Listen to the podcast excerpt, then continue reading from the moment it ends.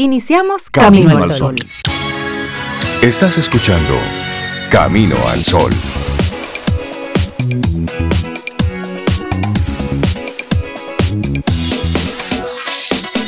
Buenos días, Cintia Ortiz, Sobeida Ramírez y a todos nuestros amigos y amigas Camino al Sol oyentes.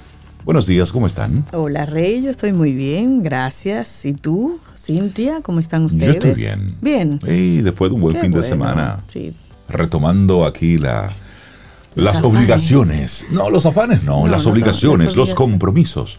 Eso. A los compromisos me gustan más. Ah, eso La bien. cotidianidad. Ese es más, bon- más poético todavía. Bueno, pero eso retomando Buenos la días vida. a ambos. Buenos y a días. nuestros amigos Camino al Sol oyentes Bueno, también. A Laura recuerda. Sofía también. Sí, a todos los que conectan con Todo nosotros esté por aquí. desde tempranito, 849-785-1110, nuestro número de teléfono para que desde ya comencemos a establecer esa comunicación, ese contacto. ¿Cómo te fue en el fin de semana? ¿Cómo lo pasaste? ¿Descansaste? ¿Trabajaste? ¿Qué hiciste? ¿Cómo, cómo fue todo? Escríbenos. las anteriores son Sí, sí, correctas. 849-785-1110. Es nuestro número de teléfono. Ahí tenemos la aplicación de WhatsApp para que conversemos. Y de inmediato así, porque hay que arrancar este lunes con, con todos los bríos. Nuestra actitud camino al sol para hoy. Claro, la actitud es que es una elección mirar el lado bueno de las cosas. Es una elección. Eso nos Ah, pone a yo- nosotros yo el poder Sí. en las manos de que está todo mal. Bueno, usted tiene la elección de mirarle el lado bueno. Que todo tiene un lado oscuro Todo- y un lado luminoso, un lado bueno y otro no tan bueno. Exactamente. Y si quizás no ves el lado bueno, está el lado de, de aprendizaje, de desarrollo, la sí, sí. lección. La lección de vida, la Eh, experiencia. Claro. Y tú sabes que esa frase aplica muy bien para las reuniones sociales. A veces estamos compartiendo, alguien pone un tema de la actualidad, a propósito que en estos días se están desarrollando, el juicio Medusa se está desarrollando en, lo- Eso es en una los diarios. serie. eh, Sí, eso es una serie. Todos los días sale algo nuevo. No, Bueno. entonces hay gente, hay, tú sabes que hay un documento de 12 mil páginas. Exacto. Eso ese es el documento Hay que nos están que ha- compartiendo. por- Que ha roto el documento, lo ha dividido lo ha dividido por y- parte, y lo, está van com- compartiendo. Y lo están compartiendo. de la página tal a la tal. Exacta, Yo, para que tú veas ahí. 12,000. Es curioso porque se supone que esta era información que se iba a conocer en el juicio de fondo. Entonces, pero ahora nos estamos enterando a través de los medios. Sí. Es, es curioso que sale toda esta información, como un comentario, ¿no? Pero bueno, En el una asunto época es de que... tanta información y de tanta apertura. Sí, pero... mantenerlo ahí. A lo que me refiero es que cuando estamos reunidos, algunos amigos, alguien pone un tema y te enteraste de lo que pasó ahora. Entonces luego ese tema te lleva a otro, a otro, a otro. Y luego lo que era una reunión social para distendernos, para, para reírnos, para, para escuchar buena música, se, Se convierte... vuelve un noticiario. Exactamente.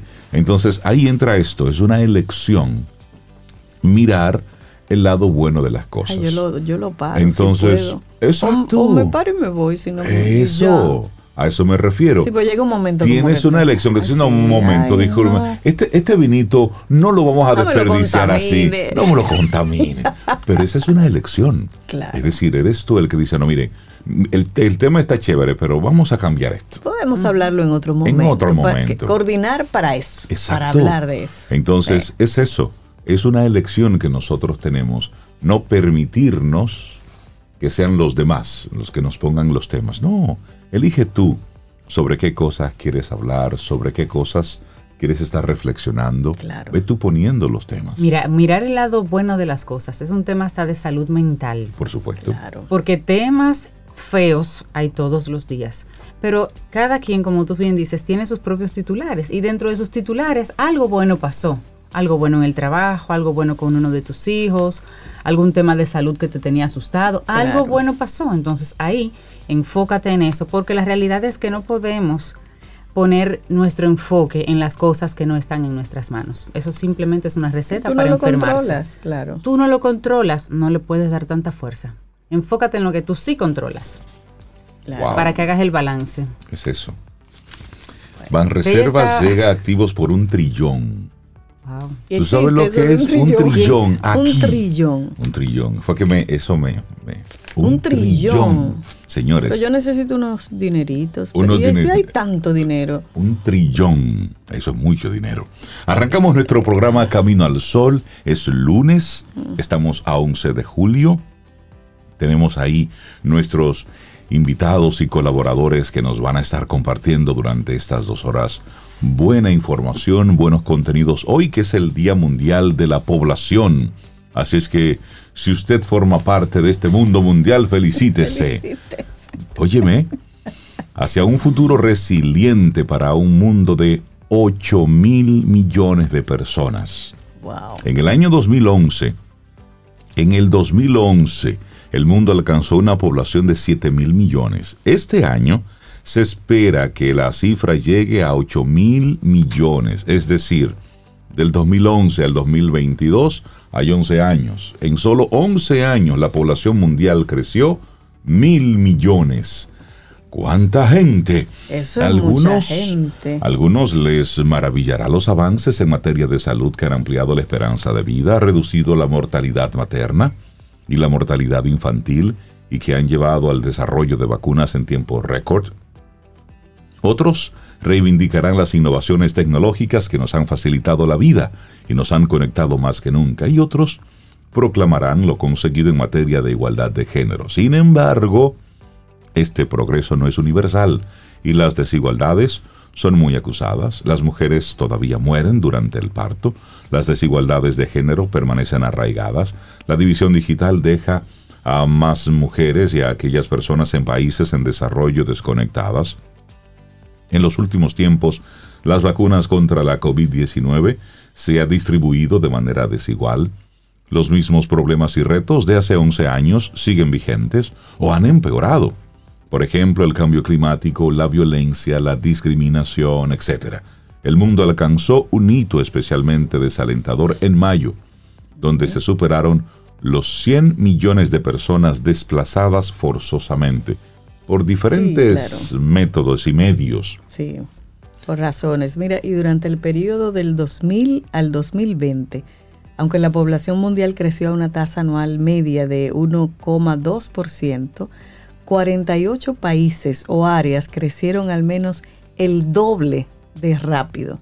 Y de estos 48 países, 33 eran países o áreas africanas y 12 asiáticas. Sea que por ahí ha crecido muchísimo la población. Pero estamos hablando de, De, Estamos hablando de 8 Ocho mil mil. millones de mira, personas. y la esperanza de vida de los adultos en el mundo desarrollado ha aumentado. Mundo desarrollado ha aumentado desde mediados del siglo XX y el número de personas que llegan a los 100 años nunca ha sido mayor que en la actualidad. O sea, lo que dice la doctora Ahí Marisa, si uno se cuida llega a 120, Claro. porque ya está ahí 100 años, nunca antes. Mire, y hay una fecha, hoy estamos a 11 de julio, también es una fecha importante aquí en la República Dominicana, un poco olvidada, un poco desconocida incluso, pero es una fecha que marca el triunfo definitivo de los dominicanos contra las tropas españoles. El 11 de julio es una fecha poco conocida por los dominicanos, pero tiene un gran significado. Entonces fue el día que selló la salida de las tropas españolas derrotadas en la Guerra de la Restauración, la primera guerra popular en que los criollos vencieron a un ejército extranjero. El historiador Santiago Castro Ventura hizo una afirmación así al referirse a la calle 11 de julio de San Carlos, denominada así en recordación de este hecho. En 1899 se llamó 11 de julio a una plazoleta hace tiempo arrasada, pero que estaba localizada en el extremo este de la calle del Conde, que previo a esa denominación se conocía como el Parquecito de Pulún. Se le dio ese nombre por el suceso histórico del embarque de las tropas españolas después del triunfo de las armas restauradoras. Y él, Castro Ventura, investigador consagrado al estudio de la restauración nacional por su relación con la figura de Gregorio Luperón, de quien él también es biógrafo, explica la trascendencia político-historia de la fecha. Dice, ya era un hecho que los españoles no podían controlar ni sofocar la rebelión que tenía su epicentro en el Cibao y se empezaron las discusiones sobre el término de la guerra. En el año 1864, el gobierno de Pepillo Salcedo inició una serie de negociaciones, pero se demostró que las mismas tenían elementos inaceptables para los dominicanos. Se le pidió que las abandonara, pero él insistió e incluso llegó a liberar varios prisioneros españoles en acto de buena voluntad. Lo que provocó en gran medida su desgracia, entre tanto que surge la figura de Gaspar Polanco a la presidencia, que fue la personalidad que más desarrolló la guerra y que definitivamente parece que convenció a los españoles de que era imposible neutralizar a los dominicanos. Hay libros que relatan sobre esta fecha poco, poco conocida, pero se habla de que ya el 8 de julio se decide la carga de los barcos españoles que estaban en el puerto y todo el material logístico, incluyendo las armas de artillería que eran del ejército dominicano, pero que estaban en manos de los españoles. Y los días 9 y 10 de julio se inició la evacuación del personal militar y de apoyo, comenzando con los fuertes ubicados en las áreas limítrofes de la capital, San Carlos, Galindo, Pajarito y El Rosario. Y ya a las 7 de la mañana del 11 de julio, los fuertes fueron abandonados y la ciudad amurallada cerrada, dice, quedó una pequeña retaguardia al mando del gobernador, el general Calleja, esperando la salida. La Gándara fue el último que salió, a eso de las 8 de la mañana.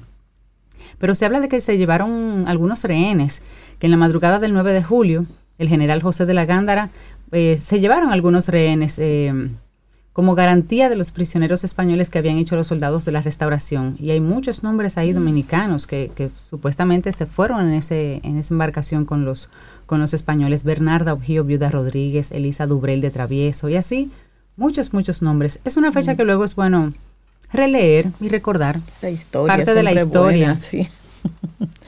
Mira, y un día que es un poco controversial que se celebra hoy es el Día Internacional, hoy es 11, ¿verdad? Sí. El Día Internacional de los Beatles. Ah, fue el día 10. El Ah, día sí, ayer, 10, sí, eh, ayer, eso, el día Sí. 10. Y hay una controversia porque la, ONU, la UNESCO una vez había dicho que era el 16 de enero. Pero también hay otra fecha, Sí, hay como tres fechas. que es la del 6 de julio. Exacto, pero la del 10 es la elegida por los, los fans de los Beatles, que en un día como el día 10 regresaban de su exitosa gira en Estados Unidos eh, a su natal Liverpool.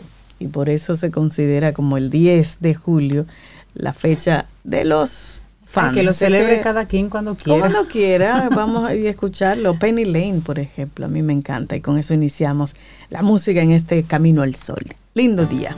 Laboratorio Patria Rivas presenta En Camino al Sol, la reflexión del día.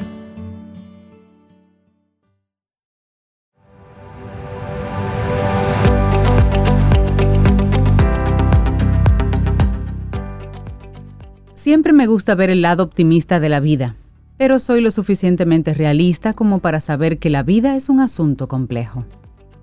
Walt Disney.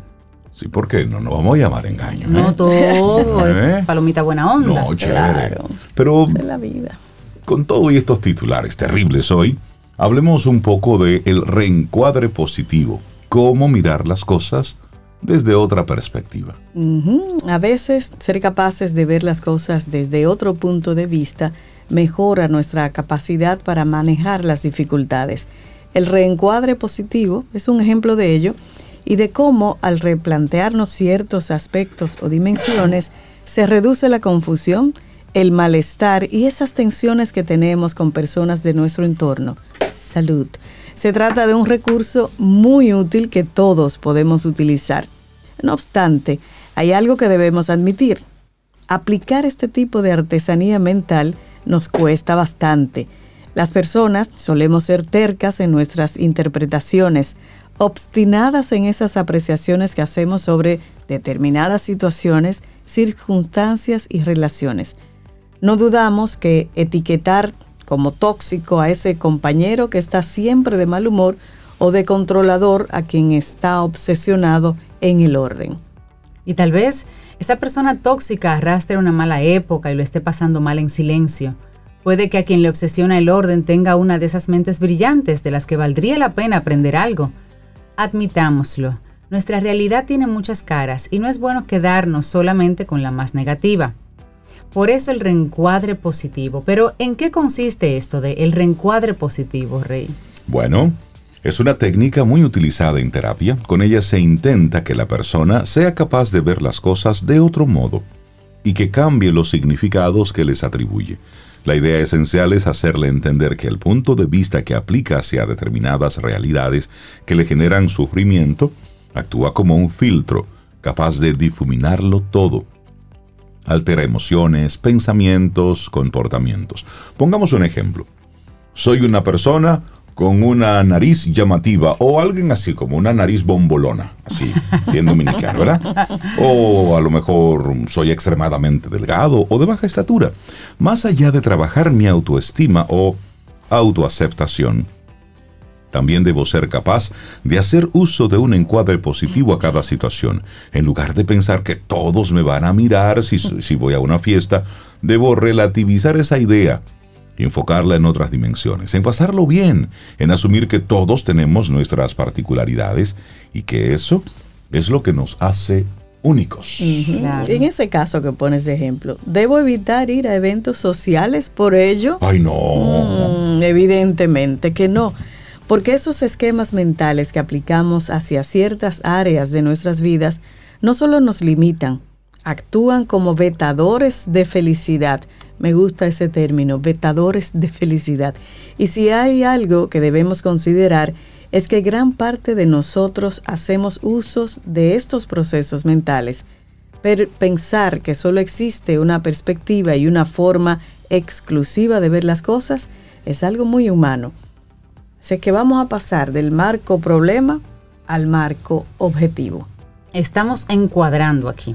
El encuadre positivo sigue un proceso muy concreto en el cual pasar de la negatividad hacia una actitud más abierta, constructiva y esperanzada. Para comprenderlo mejor nos pondremos en la piel de otra persona, en alguien que acaba de recibir un diagnóstico muy concreto, esclerosis múltiple. Uy.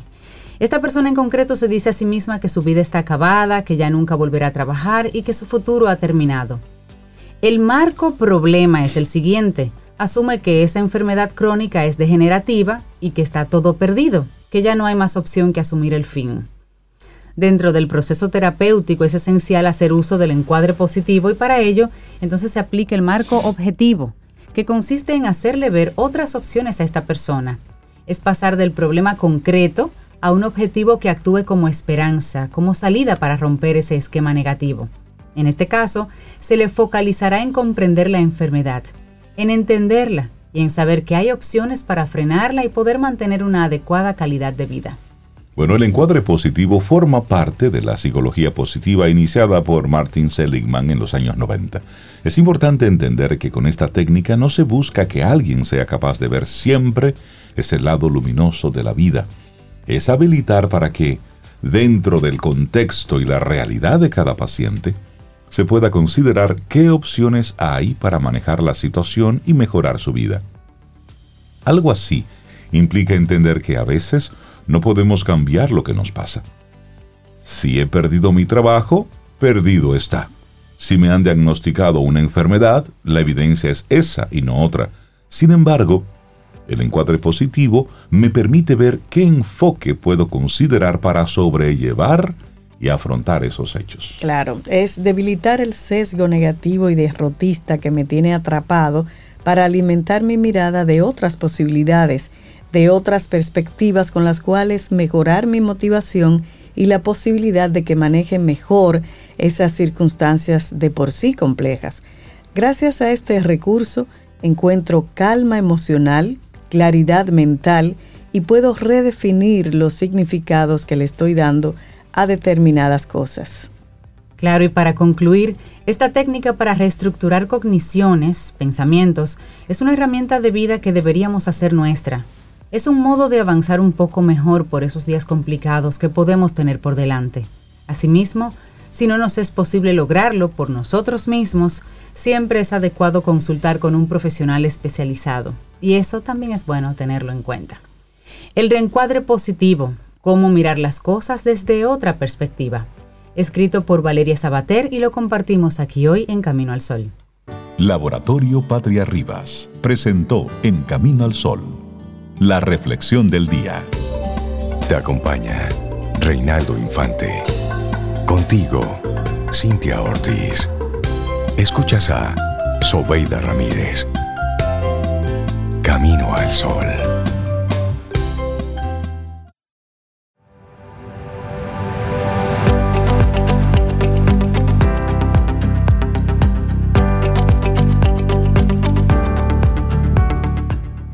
Hay algo bueno en este mundo, y merece la pena luchar por ello. Una frase de J.R.R. Tolkien. Compra en Omegatech y gánate el rincón tecnológico de papá. Por cada 5 mil pesos que en compras en cualquiera de las tiendas Omegatech, participas para ganar un set tecnológico completo para papá. Una PC full, monitor, bocinas, impresora, silla, accesorios y muchos premios más para un solo ganador. El Rincón Tecnológico de Papá está en Omegatech. Promoción válida del 4 al 30 de julio de 2022.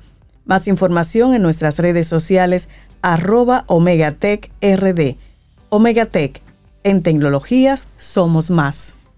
Y seguimos avanzando en este Camino al Sol. Muchísimas gracias por conectar con nosotros a través de estación 97.7 FM y también caminoalsol.do.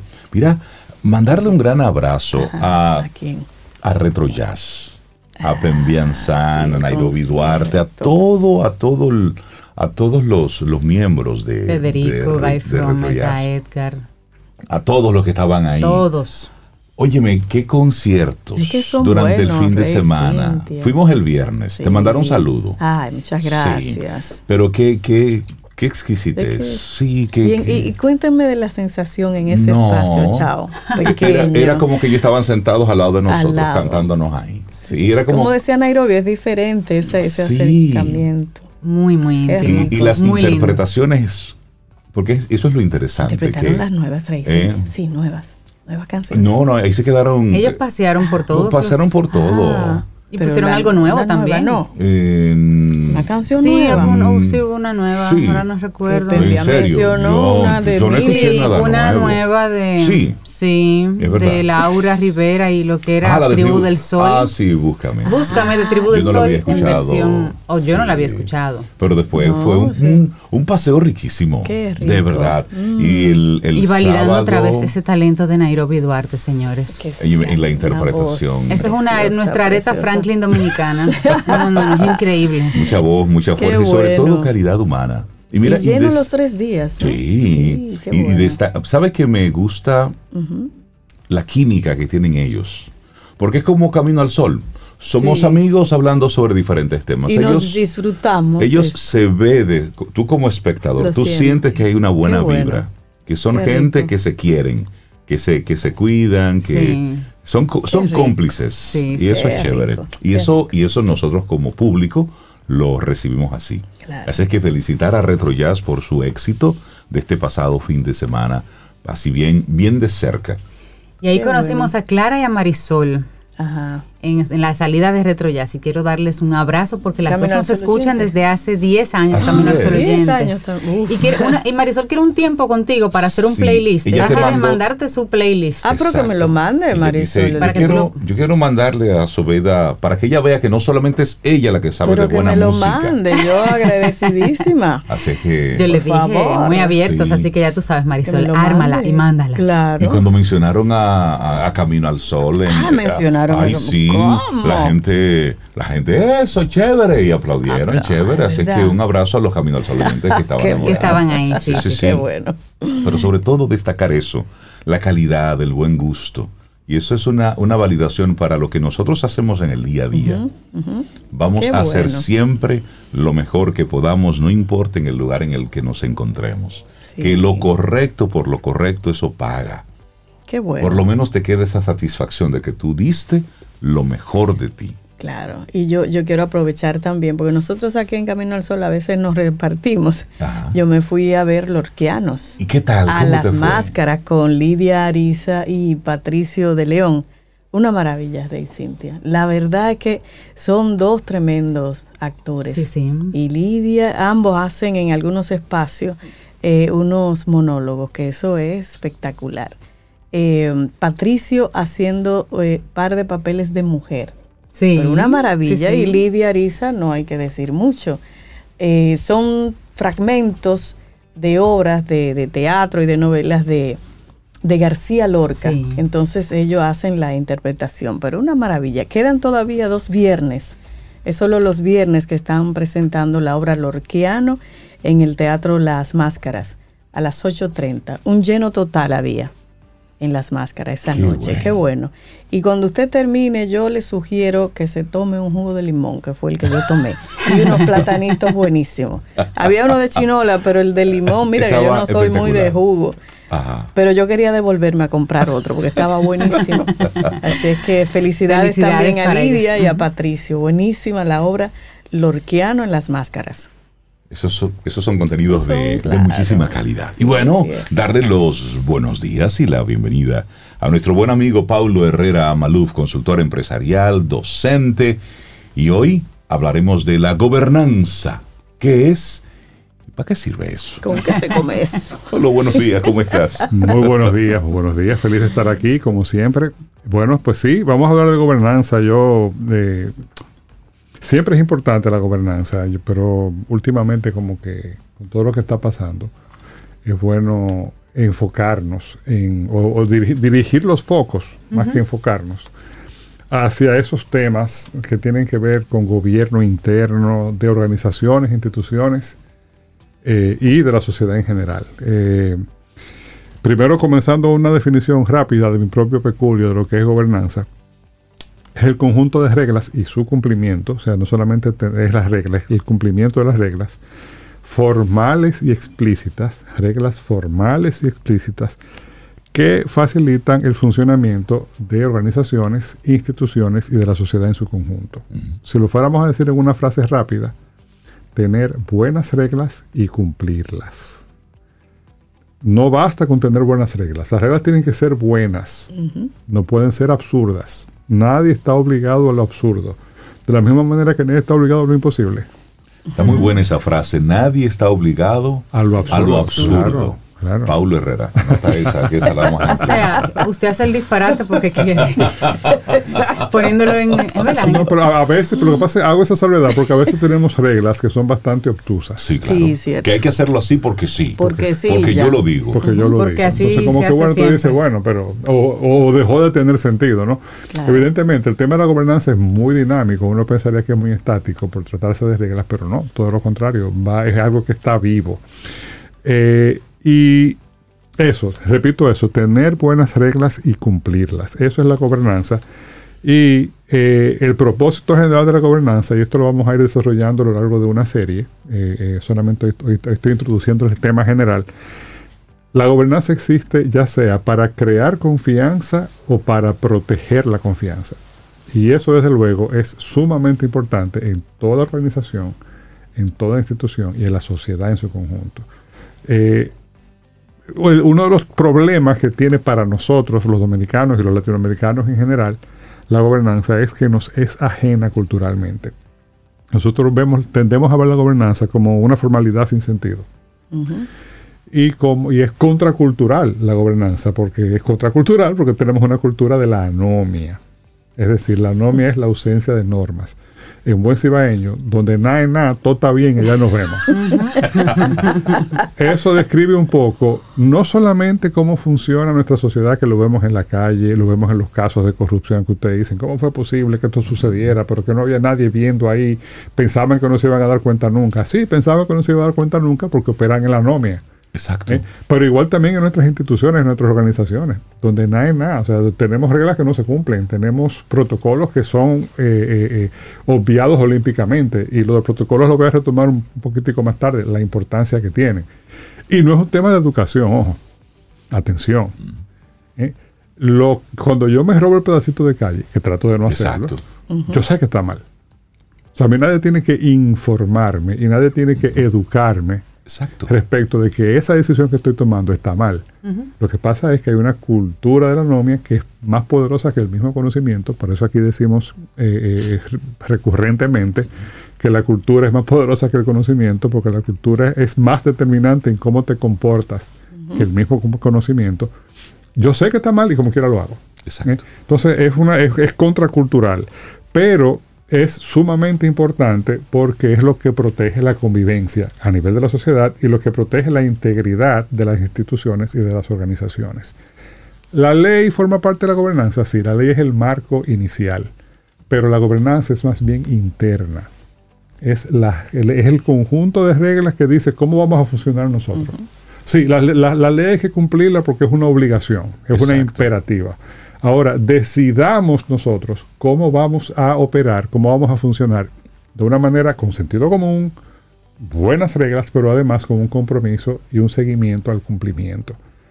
Eso es lo que hace, por ejemplo, o sea, detrás de la gobernanza está el hecho de que yo pueda abrir una botellita de agua ¿eh? y bebérmela con la confianza de que se están cumpliendo los procesos de calidad, los procesos de, de auditoría de la calidad de esa agua, que yo me lo puedo tomar sin mayor problema. Y en- voy a poner un ejemplo muy cruel, a nivel social, la gobernanza es lo que hace que cuando yo veo, y ya está, está ligado con la ley y la cultura, pero ahí va, cuando yo eh, veo un semáforo en verde, sigo, cuando veo semáforo en rojo, me paro. Exacto. Claro. ¿eh? O cuando voy en una carretera y entro a una curva a 80, 100 kilómetros por hora y yo no estoy viendo lo que viene, yo tengo la confianza de que no viene un carro en vía contraria. Claro. Ah, eh, es verdad que es una ley, aquí se, se, se, se, eh, se- se maneja por la derecha, pero también es gobernanza el cumplimiento de esa ley, porque es gobernanza las instituciones que le dan seguimiento a que, y las sanciones, que si tú te, te vía contraria. Y estoy poniendo esos ejemplos con toda intención para que ustedes sepan o, o podamos entender y, y- y- y validar y, digamos, confrontar, que es la realidad cotidiana, la mala nota que de manera rutinaria sacamos en los temas de gobernanza. Por eso traigo esta serie, porque me parece fundamental en el estadio actual de la sociedad dominicana y de nuestras organizaciones que aprendamos a darle más importancia a la gobernanza. Y eso mismo nos lleva a reflexionar. Todos estos casos, todos los escándalos que hemos estado escuchando con, con los diferentes casos en los diferentes ministerios, con las diferentes personas, es porque llegan a un lugar y simplemente están repitiendo un patrón. Claro. O llegan con uno, porque si tú vas ahí, si te ponen ahí, es para que te hagas de lo Claro, tuyo. Claro. Y si haces una declaración de bienes, no es lo que tú tienes ahora, es con lo que tú vas a salir. Es decir, es una declaración de A los futuro. bienes que quiero tener. Ajá, ajá, ajá. Entonces, Sí. pero que son parte de esa misma conducta que uno va asumiendo o que algunos sectores van asumiendo como que es lo normal porque siempre se hace así. Y Sí. si tú no lo haces, estás rompiendo con el statu quo que se estableció ahí en algún cultura momento. oculta que Mira, es. y, a- y a riesgo de que me quieran cocinar, voy a hacer la siguiente afirmación. El problema nuestro no son los políticos dominicanos. Son los, son, los políticos dominicanos no son peores, probablemente tampoco mejores, segura, seguramente tampoco mejores, que los políticos de otros países. claro.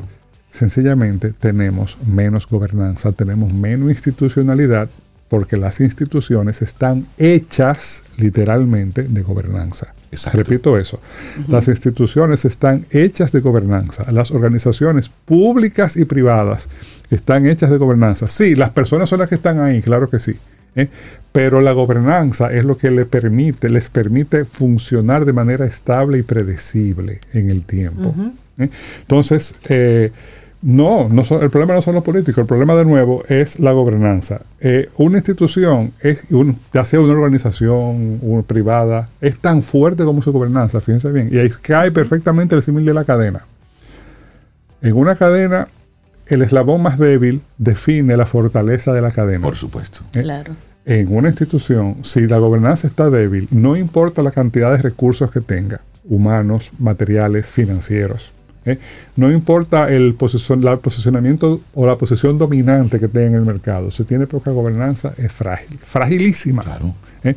Y llega la hora ya de que empecemos a darle importancia a esto como sociedad, porque ya no nos luce no darle importancia. Nosotros ya no somos pobres. Desde hace unos buenos años ya no somos pobres, por lo menos en promedio. Bueno, pero Bueno, se ve por los números. Ahí estamos hablando. Mira, Sí, no, un, un no, no. titular, como dice, Van Reservas llega activos por un trillón. Un trillón. Eso es un millón de millones. ¿Eh? Estamos hablando de un número. De Sí, un trillón en inglés, en realidad, es un billón en español, pero es Exacto. un millón de millones, es, una, es, una- es es mucho dinero. No, y tú tienes allá, eh, suces- desde hace mucho más de una década, ya nosotros estamos entre los países de renta media, e incluso estamos en los países de renta media alta, pero estamos estancados ahí, atención, nosotros estamos bregando con los mismos problemas desde hace 15 años. Un poco Más más, de más. 15. El que se vaya a la luz hoy, estamos bregando con problemas de hace 50 años. Eso es verdad. Correcto. O sea, se- se- digamos que problemas fundamentales que sociedades que de verdad dieron el salto hacia las rentas altas resolvieron. Nosotros todavía los tenemos y no nos damos cuenta que es por ahí que van los tiros, es por el tema de la gobernanza, porque es un tema de gobernanza. ¿Cómo, cómo respetamos o no respetamos? ¿Cómo tenemos y conocemos las reglas y cómo las cumplimos. Desde lo chiquito a lo grande, atención. Por supuesto. Porque también hablamos y desde de lo, público a lo privado. Y desde lo público a lo privado, empezando por lo privado. Señores, si hacemos una encuesta, y, y, yo sé que es un mal momento, a mí me toca los lunes, que realmente... Qué rico que te toque los lunes. sí. lo que pasa es que tal vez son, son, atención, empresarios pequeños y grandes, que les voy a decir algo que no es agradable, pero ¿tiene usted su registro mercantil al día, por ejemplo? ¿Eh? Eh, tiene usted contabilidad organizada. Ustedes no se imaginan el déficit tremendo que tenemos todavía hoy día, en pleno 2022. Es una excepción. Es una excepción. La empresa de cualquier tamaño, atención, porque no solamente son las pymes, también tú te encuentras con pequeñas empresas medianas, medianosas y grandecitas ¿eh? que no tienen una contabilidad organizada. No, la, no lo tienen. Y eso, señores, es gobernanza por supuesto. Eso es, eso es eh, cumplir un proceso, un protocolo. No, eso son, eso son reglas, eso son formalidades, eso no es nada, dale para allá. La carga se coteja en el camino. Yo con los años yo he aprendido a tenerle pánico a esa frase. Por supuesto. ¿Eh? Porque, eso habla de repentismo. Esa... Cero planificación. Totalmente. Claro, entonces de nuevo, desde luego, eh, por eso yo decía en algún momento, yo no sé si ustedes se acuerdan, que la pandemia es una crisis que tampoco va a ser el momento en que yo lo voy a glorificar ni lo voy a trivializar. Ustedes saben que yo he sido muy enfático en eso, no es un tremendo follón. Claro. ¿Eh? Pero como crisis es una crisis a la medida de nuestra programación cultural, porque nosotros somos expertos en resolver. Lo triste es que nada más somos expertos en resolver. Exacto. A nivel organizacional. Pero lejos de la planificación y demás. Y, de la, y del método, y de la gestión, y de la disciplina de hacer las cosas de la misma manera y de cumplir procesos y de cumplir protocolos. Un protocolo que es, ahí lo recupero, un protocolo es una coreografía, y, digo la palabra coreografía con toda intención, porque todos los procesos son coreográficos. ¿eh? porque se hacen de la misma manera, es una coreografía que tiene una razón de ser. Es tan simple como eso. Entonces no es un asunto de que usted se va a volar la coreografía porque sí. Para que se entienda, pongo algunos ejemplos en los que los protocolos son rigurosos. ¿eh? Que si no se cumplen, alguien se muere. Exacto. Protocolos de seguridad. Eso se, tiene que cumplir sí o sí.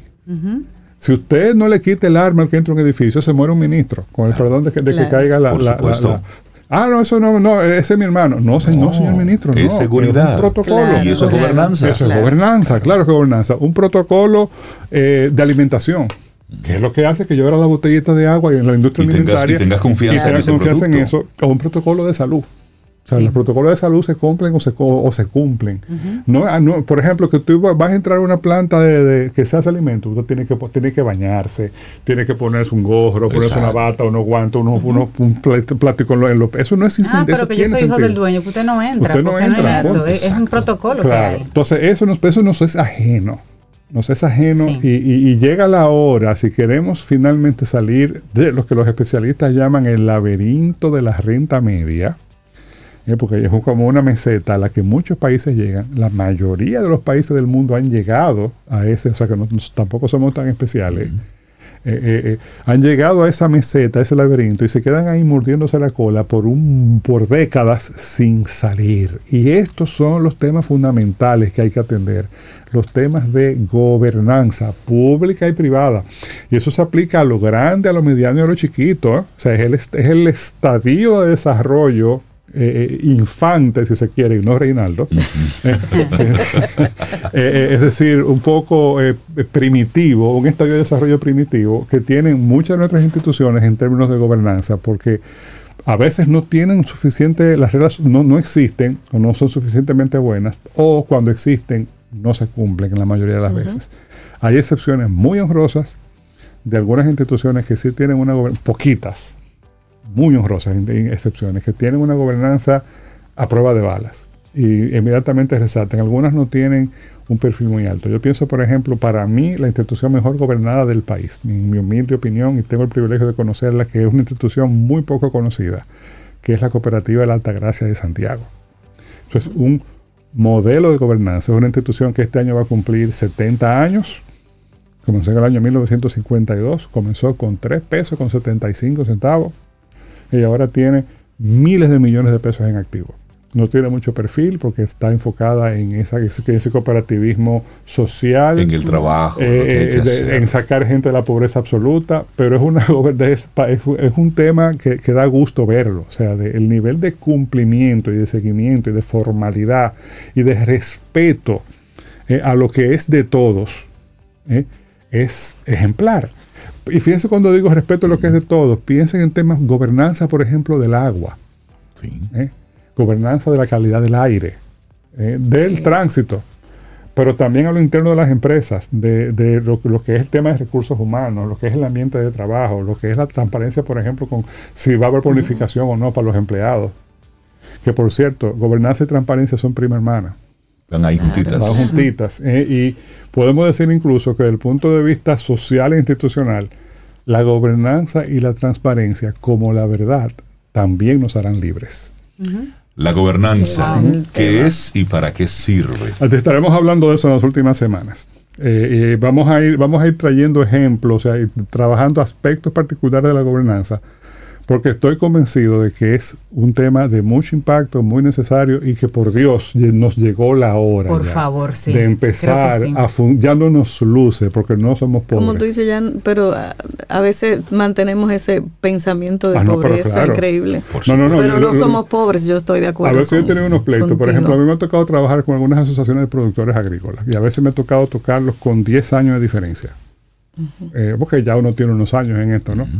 Y a veces me ha tocado decirle, pero ustedes son, ustedes ya no son pobres, ustedes son una asociación de productores. Para empezar, la asociación se está cayendo a pedazos, casi siempre. A veces son unos edificios. Ese es como el, el- lo, lo que muestra. Claro. Tú llegas y, y- y parece que el edificio es la pintura que lo sostiene, tú sabes. ¿Eh?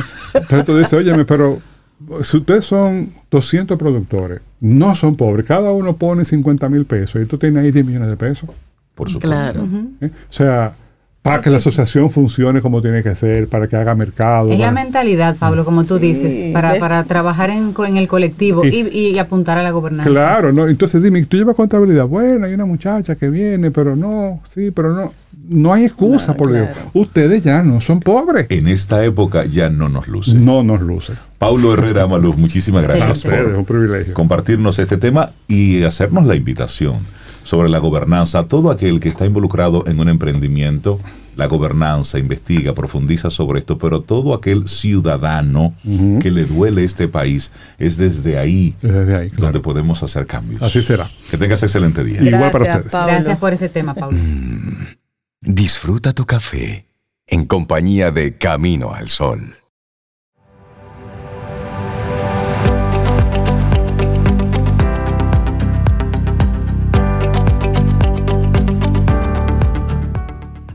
Y si tu apetito de conocimiento es casi insaciable, así, en quien pregunta aprende con Escuela Sura, traemos temas actuales explicados de forma llana, fácil, para que te actualices con nosotros y en este segmento que preparamos con muchísimo cariño con nuestros buenos amigos de Seguro Sura República Dominicana. No te pierdas lo que ya estamos preparando en la próxima entrega. Quien pregunta aprende con Escuela Sura. Y seguimos avanzando en este camino al sol. Muchísimas gracias por conectar con nosotros a través de estación 97.7 FM y camino al sol.do. Óyeme, el tema que vamos a tocar a continuación es para prestarle mucha atención. ¿Puede tu abuela triunfar en YouTube? Bueno, esa respuesta no la puedo dar yo. ¿Quién puede darnos esa La respuesta? facultativa. María Ten, licenciada en Mercadeo, un máster en Gestión Estratégica y aquí en Camino al Sol es la persona con la autoridad para, hablar, de todo lo que es ese mundo digital. María, La buenos abuela. días. Responde esa pregunta tú. ¿Mi abuela puede triunfar en YouTube? Buen día, buen día. ¿Cómo estamos? Muy Estamos bien, ¿y súper tú? bien. Estamos muy bien, ¿y tú? Súper bien también. Canta este tema. Porque. se- y los abuelos también, pero en, en este caso son. Los ejemplos que voy a dar son de, son de abuelos. Ajá. Te estamos perdiendo por un momentito. Vamos a ajustar algo aquí. Ahora sí.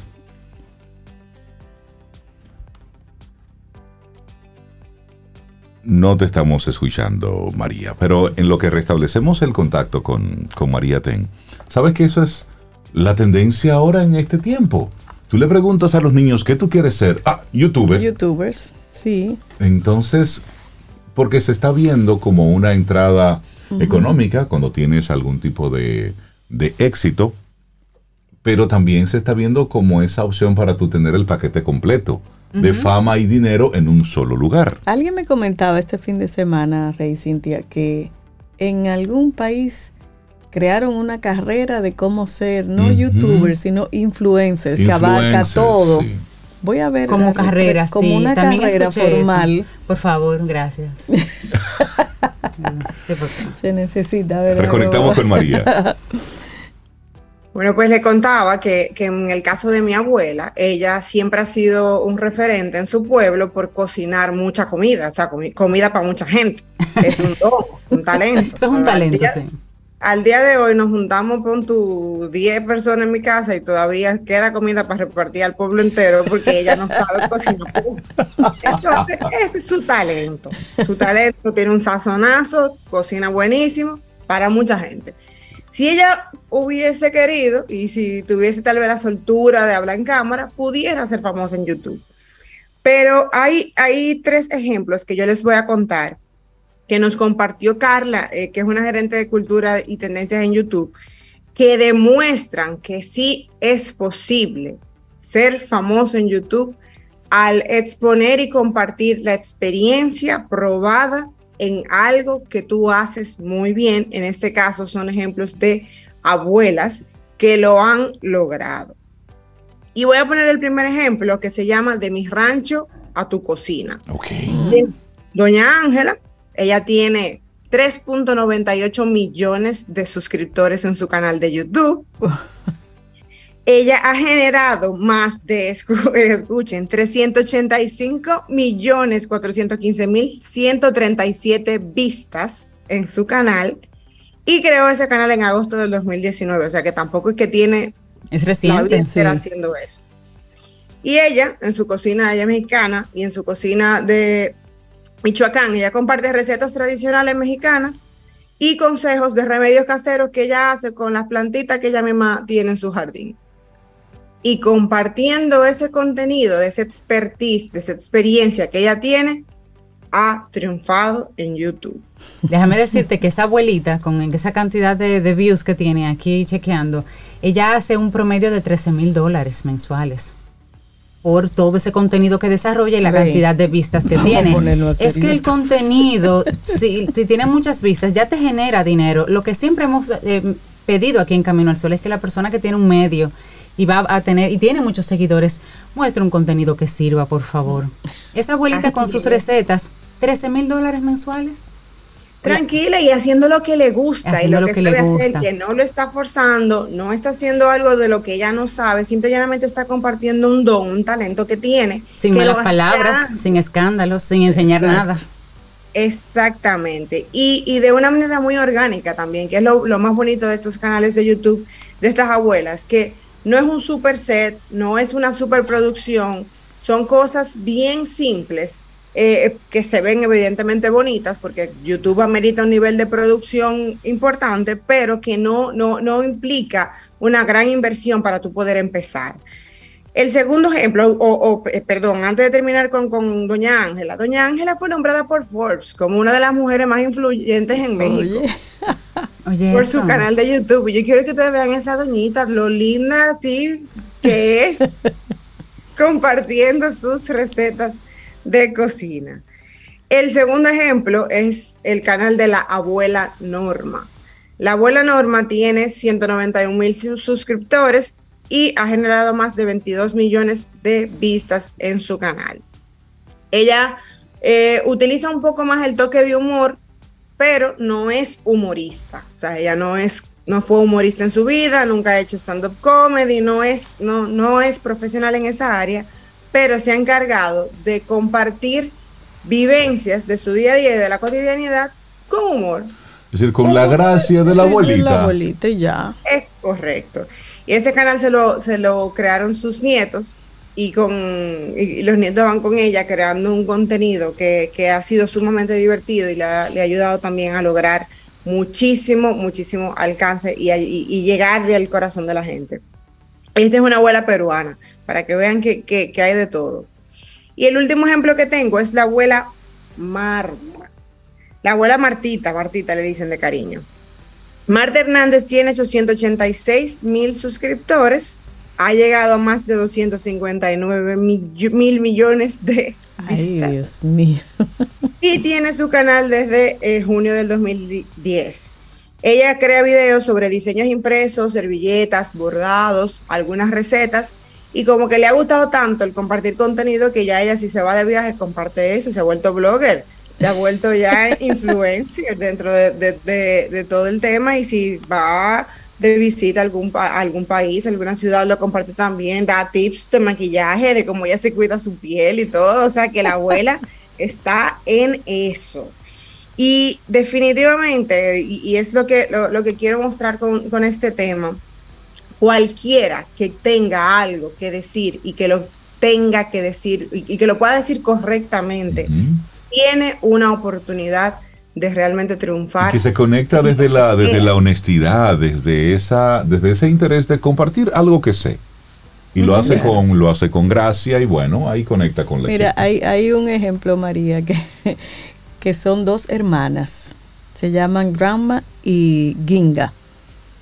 Que tiene la particularidad que una de ellas tiene 104 años.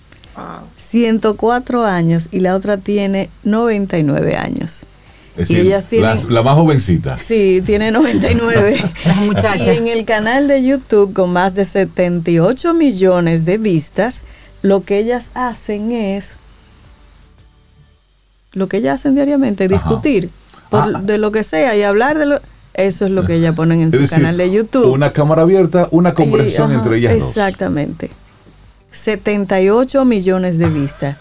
Incluso la invitaron al programa este famoso de Jimmy, Jimmy Kimmel, ¿de qué se llama? Sí, sí, sí. A ese programa invitaron a estas dos abuelitas jovencitas, 104 y 99 años. Wow.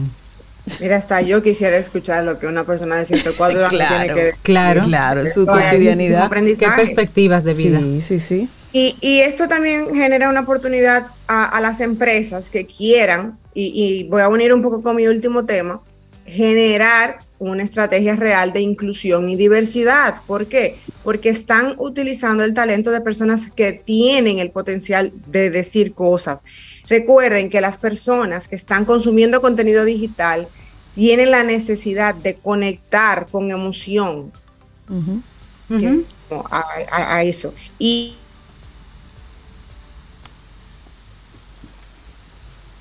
Ahí perdimos momentáneamente el, el también a María. a María. Perdimos tu audio momentáneamente. Sí, ¿me escuchan ahora? Ahora sí. sí. Perfecto. Pues decía que, que, estas empresas que puedan identificar personas expertas, que, que hablen desde lo familiar, desde lo cotidiano, les va a ayudar muchísimo también a fomentar la inclusión y la diversidad y a celebrar las raíces desde este conocimiento. En Argentina está creciendo muchísimo, por ejemplo, la contratación de personas de más de 50 años, que es algo que aquí ya no se está sí. usando tanto. En México y Colombia también están buscando personas senior para, para, para puestos clave como finanzas, ventas, operaciones. Entonces vamos a darle una oportunidad a esta generación y vamos a hacer que nuestras abuelas sean famosas en YouTube.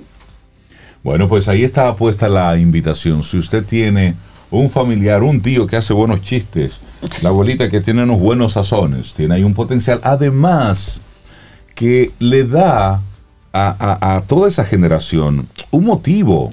Óyeme, sí. si hay alguien que tiene algo que decir, son los abuelos. Si hay alguien que tiene contenido, algo que compartir la desde la experiencia, es ahí. Sí. Entonces tú tienes ahí una oportunidad de que ellos se sienten útiles porque están compartiendo algo, claro. están activos y eso da una nueva vida.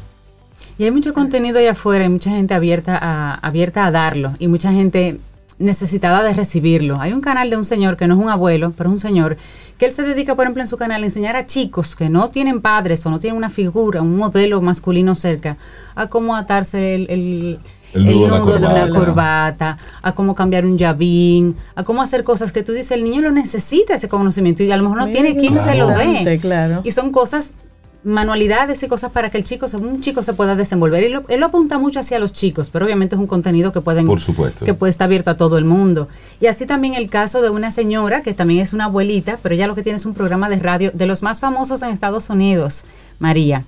Y ella lo que recibe es cartas sobre una persona planteándole un problema cualquiera. Tengo un novio que entonces así, así. Y ella en el aire lee la carta sin decir el nombre de la persona. Y como abuela anónima, porque no conozco, ella opina. Mira, mi amor, yo creo que tú... Déjame decirte que ese rating que tiene ese programa de esa abuelita, que responde inquietudes de jóvenes que a lo mejor no se lo pueden decir a su papá, pero le mandan una carta a ella y de manera anónima ya da esa respuesta, ha sido maravilloso. ¿Por qué? Porque al final somos, somos humanos necesitando respuestas. Es eso. Claro. Y ese tipo de contenido llega. Hay, Eso hay es quien lo más necesita. lindo. Conectar, conectar, porque al final no, no es necesariamente que tenga que ser algo, exper- un- una experiencia No. espectacular, No. es conexión Sí. y que se sienta real y que tú puedas sentirte identificado y que te aporte, sobre De todo eso que te se aporte. trata. María Ah, Ten. Qué lindo tema, María. Mira, es en gracias a, a Marta Rodríguez que me comparte, es en China que los influencers deben estar calificados para hablar Eso está muy en, bien. en las redes sociales. Si usted no estudió Sobre eso todo de en temas de leyes y medicina. mm, excelente. Tienen que prepararse Si para no, eso. usted es lo que hay muchos aquí, muchos sinvergüenzers. María Ten, que tengas excelente día. Muchísimas gracias por compartirnos eh, y hacernos esta invitación. ¿Puede tu abuela triunfar en YouTube? Mm, Ya vemos. Pues Buena sí. pregunta. Pues sí. María, que tengas excelente día. La gente que quiera conectar contigo. Me pueden escribir a yo soy arroba mariatengm.com o seguirme en redes sociales como yo soy María Ten. Un abrazote a todos. Bye. Gracias, María. Disfruta tu café en compañía de Camino al Sol.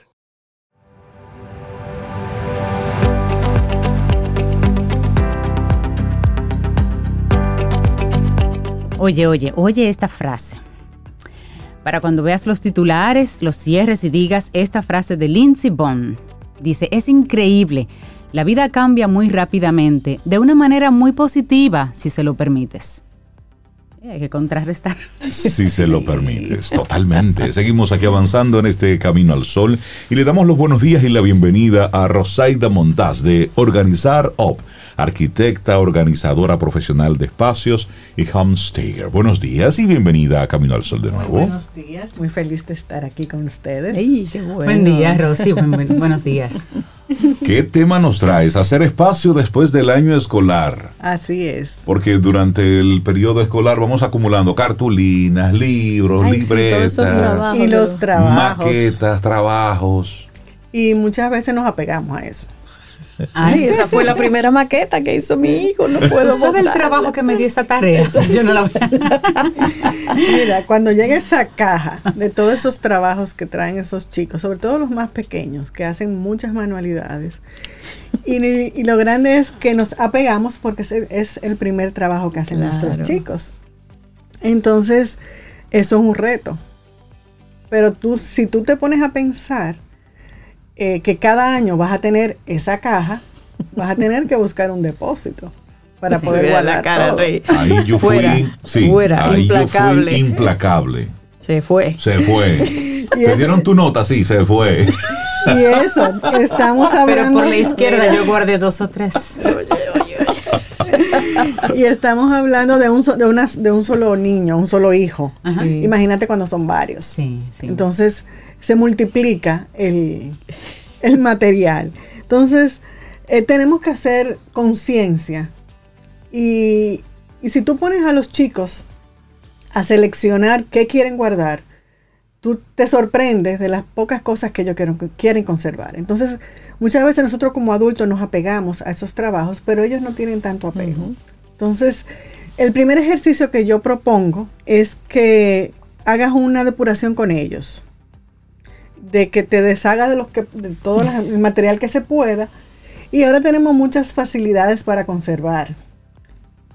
Una foto. Foto. Y ya, Y claro. ya. Vamos a hacer foto. Mira, el, el, el sábado, mi hijo ya pequeño, que es adulto, lo encuentro eh, con unas camisetas de todos sus viajes al Pico Duarte. Ok. Mm, Una colección de camisetas. Y la veo toda desplegada en el piso, tomándole fotos. Y yo, ¿qué, qué estás haciendo? No, es que ya se van. Ya, me quedo con una, con la última. Entonces, Bien. Muy eh, ese ejercicio debemos hacerlo también los adultos, o sea, de, de seleccionar con qué nos queremos quedar y qué conservar. Entonces, eh, es fuerte, es difícil, porque no, Sí, este fue su primera Es manualidad. que hay una emocionalidad pues sí, en hay mucho eso. sentimiento en cada, en cada objeto. Entonces, vamos a seleccionar qué vamos a conservar. Y conservarlo para guardarlo en una caja tampoco tiene sentido. Lo ideal es exhibirlo, eh, recordarlo, poderlo tener en un lugar visible. Entonces, eh, vamos a hacer esa depuración con ellos para que seleccionen. Entonces, eh, tú vas a ver la cantidad de cosas que tú vas a sacar. Que no tiene, porque se repiten, se repiten muchas cosas porque de eso se trata la educación, de que tú fijes muchos conocimientos y que puedas eh, Integrarlos, integrarlos realmente, a, la a- a- repetición sí exacto a tu a tu Tire hábito fotos, haga videos y póngalo por ahí. exacto Suelte eso. Y suelte. suelte eso entonces ya con lo que te vas a quedar la otra recomendación es ponerlo todo en un mismo sitio o sea que a veces tenemos eh, que, que en una cajita están las cosas pequeñas eh, por allá están la- las cosas grandes y unos cuadros y, una- y unas cosas así entonces vamos a agruparlos yo recomiendo que hagamos una caja eso nos ayuda también a limitar el espacio de lo que vamos a guardar. Si no cabe ahí, Si no cabe ahí, Se no va. se va. Y si tú quieres guardarlo, tienes que sacar otro. Entonces, ese ejercicio es muy bueno porque nos, nos controla ese espacio, nos, nos somete. Hay, hay gente Nos que va y somete. compra otra caja.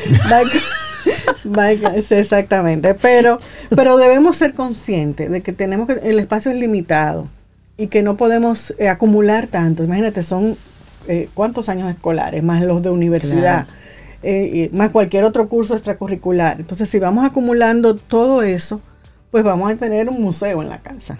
Entonces, vamos a limitar ese, ese espacio en una caja, la caja del tamaño que usted quiera. Exacto. pero que sea esa caja. Y usted se somete a ese espacio. Y ahí va guardando si lo quiere guardar por año y ahí pone sus diplomas sus, el trabajo de, de la familia que hizo eh, o puede las fotos que tomó la puede imprimir y guardarlas ahí. Y tener ese ese récord vamos a decir de, de todo lo que va haciendo en el año y así cuando ya el chico crece tú dices mira aquí está tu caja de todo tu año escolar y ellos van a seguir seleccionando y sacando cosas. Y ya nosotros como padres, pues no podemos quedar con uno que otro recuerdo de esa etapa Claro. para, para poder... eh, Y cuando esa emocionalidad, pues como que se desborda, porque eh, hay cosas y hay cosas. Es decir, esta época ha involucrado mucho a los padres en el proceso de las tareas y de, de hecho, ya hay, en algunos colegios hay una especie de competencia de quién hace la mejor maqueta como si fueran estudiantes de arquitectura. Y entonces llega un momento donde la emocionalidad sobrepasa los límites lógicos. ¿Cuáles serían esas cosas que tú entiendes que se pudieran conservar para que le metamos a esa emocionalidad un poquitito de lógica? mira, ahí los chicos generalmente hacen trabajo para el Día de las Madres. Ok, Por ejemplo, tú puedes seleccionar de un año, o sea, si tienes eh, cuatro o cinco años, seleccionar el que más te eh, se identifique contigo, el que sea más emotivo. Puede ser una de esas camisetas que pintan eh, o algo para el escritorio. Cosas que, que, tú, que de verdad no, no te impliquen mucho espacio ni mucho sentimiento. Porque a veces queremos tenerlo todo, pero, pero no es posible, no Claro. es posible. Entonces, se- hacer conciencia y sentarse a, a analizar. ¿Qué, qué, qué me transmite ese, ese objeto o ese regalo que mi hijo me dio para, para yo poder conservarlo? ok, muy válido. O sea, que, que tenemos que, que- que hacer ese, ese, esa interiorización de qué, qué yo quiero conservar para poderlo tener y, y el espacio que voy, a, que voy a ocupar. Es básico, es básico ese espacio. O sea, que ¿Qué voy a poner aquí? Bueno, el que cabe aquí es este. No, Y también hacer el ejercicio con los hijos eh, nos ese involucrarnos porque mira, viene un nuevo año escolar y hay que hacer espacio en tu Exacto. escritorio que no cabe más nada. Sí, y hay muchos libros, por ejemplo, esos libros de lectura que tienen que, tienen que hacer durante el año. A veces lo, lo dejamos ahí porque viene el hermanito o viene el primito. Entonces, tenerlo a mano para el uso, porque lo vamos dejando y cuando tú vienes a ver lo compras de nuevo. Sí.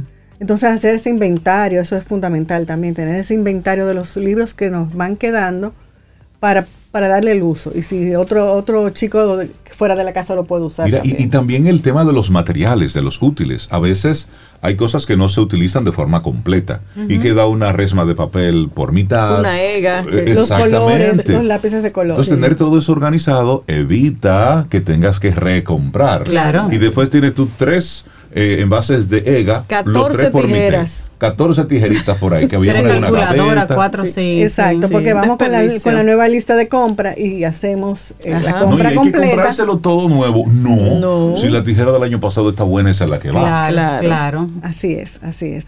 Y para todo esto yo propongo que seamos creativos. O sea, muchas veces eh, nos ofuscamos en querer conservar el objeto en sí, pero como decíamos anteriormente, podemos tomarle una foto, hacer un video, eh, hacer un collage. O sea, poder hacer Sí. un cuadro y hacer un, un- un- un collage de toda, de muchas De todas las partes. fotografías que... Exacto, de muchas partes de, por ejemplo, de una camiseta cortar el donde está el logo, o si hay una firma, o lo que sea. Y Ponerlas todas en un cuadro, realmente un es una cuadro. pieza hermosa. Exactamente. Buenísimo. Me gusta eso. Entonces, de la gente que quiera conectar contigo y organizar OP, ¿cómo lo hace? Sí. A través de nuestras redes sociales, Organizarop, y de de nuestra página web, organizarop.com. Y quiero motivarlos a nuestro desafío que todavía está vigente, que es libera tu casa en cinco días. ay, ay, qué reto. Libera y renueva tu casa en cinco días. O sea que O sea, lo pueden conseguir en nuestras redes sociales y nuestra página web. Que es arroba Ah, organizar. Buenísimo. Rosaida Montaz, arquitecta, muchísimas gracias por compartir con Un nosotros. placer. Hacemos una Gracias. pausa y retornamos, retornamos en breve. Tomémonos un café. Disfrutemos nuestra mañana con Rey, Cintia, Soveida, en camino al sol.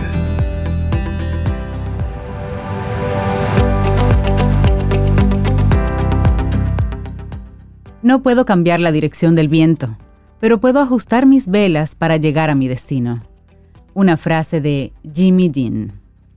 Seguimos avanzando en este camino al sol. Es lunes, estamos a 11 de julio y el próximo 13 de julio a las 8 de la noche en el auditorio del Dominico Americano hay un concierto Ay, chévere, una presentación. Eso suena I love Broadway. Mm. Amo Broadway. Y para hablar de todos los detalles, tenemos con nosotros a José Rafael Reyes, el productor general de este concierto. Buenos días y bienvenido a Camino al Sol. ¿Cómo estás? Buenos días, pues feliz de estar aquí con ustedes compartiendo sobre este concierto. Bueno, Bienvenido, pues, José Rafael. José, danos todos los detalles. ¿Cómo surge esto de I Love Broadway y, y a qué se debe tener esas presentaciones acá? Bueno, justamente este año se celebra el 75 aniversario de los premios Tony, que se celebró el mes pasado. Los premios Tony son la premiación más grande a nivel de teatro y teatro musical en el mundo. Sucede en Nueva York, pero es un referente para lo que está sucediendo en el teatro musical y de ahí es pues que salen todos los musicales que luego salen a darle la vuelta al mundo y que todos conocemos, musicales como El Fantasma de la Ópera, Los Miserables, Evita, In the Heights, Carabe- eh, Cabaret, El Rey León. En fin, entonces quisimos pues celebrar ese 75 aniversario haciendo una recopilación de los musicales más conocidos eh, y, seleccionando pues canciones que son muy especiales para el público para interpretarlas en este concierto de la mano de tres jóvenes talentosísimos eh, que, que salen de nuestro teatro musical dominicano, Claudia González, Alejandro Espino y Laura Virginia Pernas. Ellos tres pues serán los encargados de darle voz a Wow. cada una de las canciones de estos musicales. Wow. ¿y Yo recuerdo a Laura Pernas de un, de un musical De en un el musical. Sí, sí, sí, sí. Dicen que es espectacular. esa- esa Espectacular. chica. ¿Y cuáles son las canciones, José Rafael, que, que han elegido para este musical? Mira, vamos a tener el ciclo de la vida de, de Rey León, vamos a tener Paciencia y Fe de In the Heights, eh, Bringing Home de Los Miserables. Eh, tenemos un medley de canciones de musicales de Andrew Lloyd Webber, que ahí va a estar Cats, va a estar Evita, va a estar Sunset Boulevard. Tenemos algo del fantasma de la ópera, tenemos algo de Hamilton, o mm. sea, en fin, son más de 20 canciones que hemos seleccionado para, para este concierto, un concierto muy completo con material audiovisual que va a estar dando trivias e informaciones sobre los premios Tony para que la gente se familiarice un poco más con ellos. Eh, tenemos invitados especiales, tenemos a Chabel Estrella de Bisonó, a Enrique Valdés, a Laura Montserrat Sanz, Rafael Ravelo, Luz Karen Granado, una orquesta en vivo de seis músicos dirigidas por el maestro Jari Solano, o sea que es un concierto que la gente no se puede perder porque de verdad, si usted ama el teatro musical, ahí va a encontrar muchas cosas que le va a gustar. Bueno, y José, tú que has estado involucrado en ese mundo en nuestro país desde hace muchísimos años, has estado eh, organizando conciertos, has participado en obras y has estado también nominado en, varios, en varias de las categorías relacionadas con, con los musicales. ¿Qué significa este, esta, este concierto para ti? Mira, este es el tercer concierto que yo hago con la temática de Broadway. Y la verdad que cada uno es una experiencia distinta. Lo que más me ha gustado de este es eh, que traer, además de canciones de musicales muy populares, encontrar dos o tres joyitas que tal vez la gente no conozca y van a tener la oportunidad de escucharla en ese concierto por primera vez y descubrir y ampliar un poco más sus gustos sobre el teatro musical. Buenísimo, vamos entonces a recordar que esto es el 13 de julio a las 8 de la noche. La gente que quiera participar, las boletas, ¿dónde las puede adquirir? Las boletas están a la venta en tix.do, tix.do.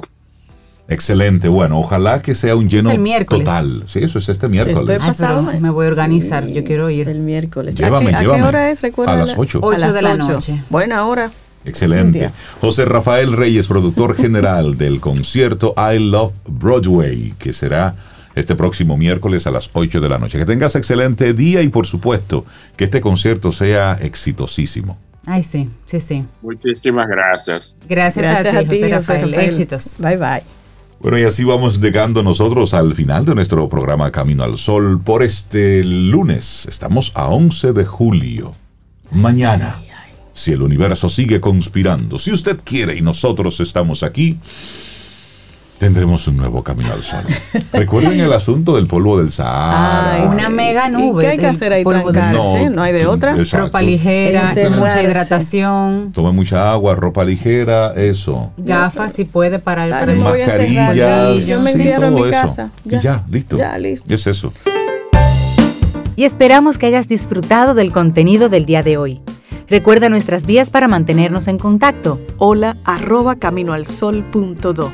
Visita nuestra web y amplía más de nuestro contenido. Caminoalsol.do. Hasta, una, próxima, edición. Y pásala bien.